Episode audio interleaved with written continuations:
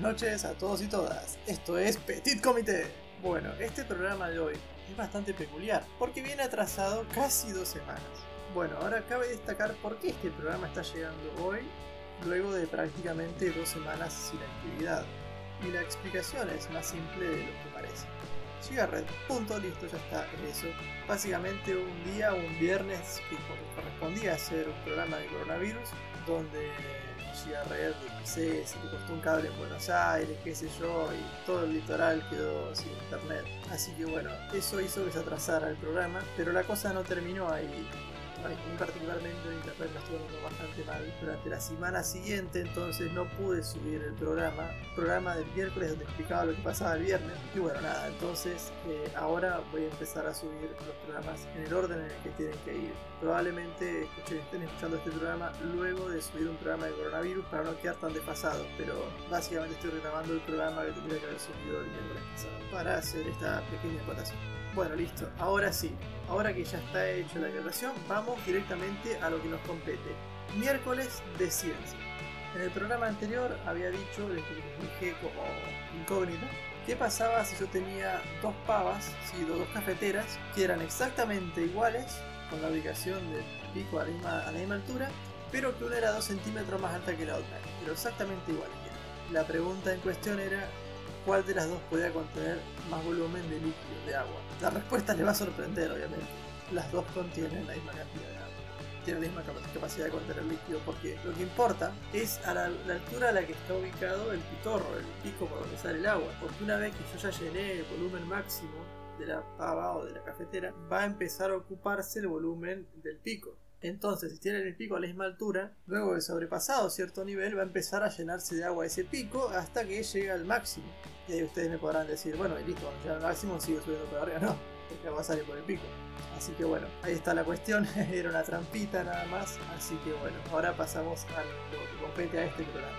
Bueno, hoy vamos a hablar de mecánica clásica. Podríamos remarcarlo dentro de la mecánica del sólido.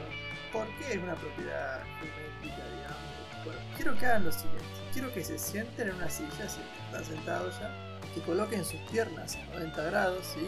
y la espalda contra el respaldar. Ahora, si ya hicieron eso, quiero que lo siguiente que hagan es que traten de levantar, pero, pero, pero, esperen, no se levanten todavía. No tienen que mover las piernas. Tienen que dejarlas a 90 grados como las tenían ahí. Pueden ver igual de referencia eh, la imagen de este programa. Esa va a ser postura que tienen que adoptar. Sin inclinarse hacia adelante y sin sacar las piernas de los 90 grados, sin despegar la espalda del respaldar, quiero que se levanten. 1, 2, 3, ya. ¿Qué, ¿Qué pasa? ¿No te puedes levantar? ¿No podés? ¿Ah? ¿El sentido común? ¿Dónde está el sentido común? O sea, te sentás y te levantás. tendrás que poder, ¿no? ¿Por qué no te puedes levantar? Bueno, hablemos de una cosa llamada el centro de gravedad. El centro de gravedad es el punto respecto al cual las fuerzas que la gravedad ejerce sobre los diferentes puntos materiales, digamos, que constituyen el cuerpo, o sea, las diferentes partes del cuerpo, producen un momento resultante nulo. Es decir, más o menos en criollo sería donde está el centro geométrico de una figura, ¿no? Bueno, si recuerdan lo que es un paralelepípedo, es un rectángulo en tres dimensiones, ¿no? El centro de gravedad estaría más o menos a la mitad, supongamos que es de un material uniforme, ¿no? un, trozo de madera, a la mitad estaría el centro de gravedad. Bueno, en los seres humanos lo que ocurre es que el centro de gravedad está a 20 centímetros sobre el nivel del ombligo, más o menos. Cuando estamos parados, ese centro de gravedad está alineado con los pies y por eso no nos caemos, básicamente.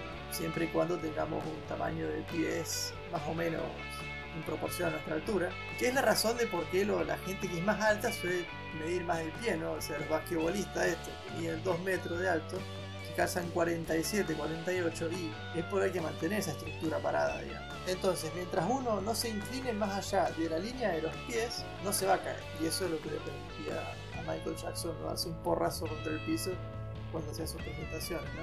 Bueno, eso y tal vez algún truco que tenga él.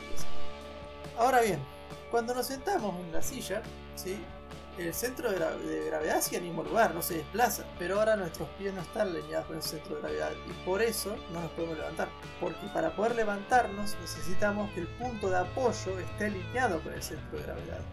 Por eso cuando nos vamos a levantar de una silla, o inclinamos las patitas para atrás, nos damos el impulso, o nos echamos hacia adelante y así también después hacemos el trabajo con las piernas. Desplazamos la ubicación geométrica de ese sentido. Lo alineamos con la base. Así que bueno, eso ha sido el programa de hoy. Les voy a dejar la incógnita para el próximo programa. Durante la Primera Guerra Mundial, según la información de la prensa, ¿no? de los diarios de la época, un aviador francés le pasó algo extraordinario. Cuando iba volando a 2 kilómetros de altura, este aviador se dio cuenta que junto a su cara se movía una cosa pequeña. Él pensó que era algún insecto y haciendo un ágil movimiento con la mano, lo cachó así, ¡paf! Y se llevó una sorpresa. Lo que había cachado no era un bicho, era una vara de fusil alemana. ¿A ustedes les parece que eso es posible o es pura falacia de la prensa? Bueno, espero su respuesta y nos vemos el próximo miércoles con más ciencia. Ah, no, y el viernes con B de virus. Chao.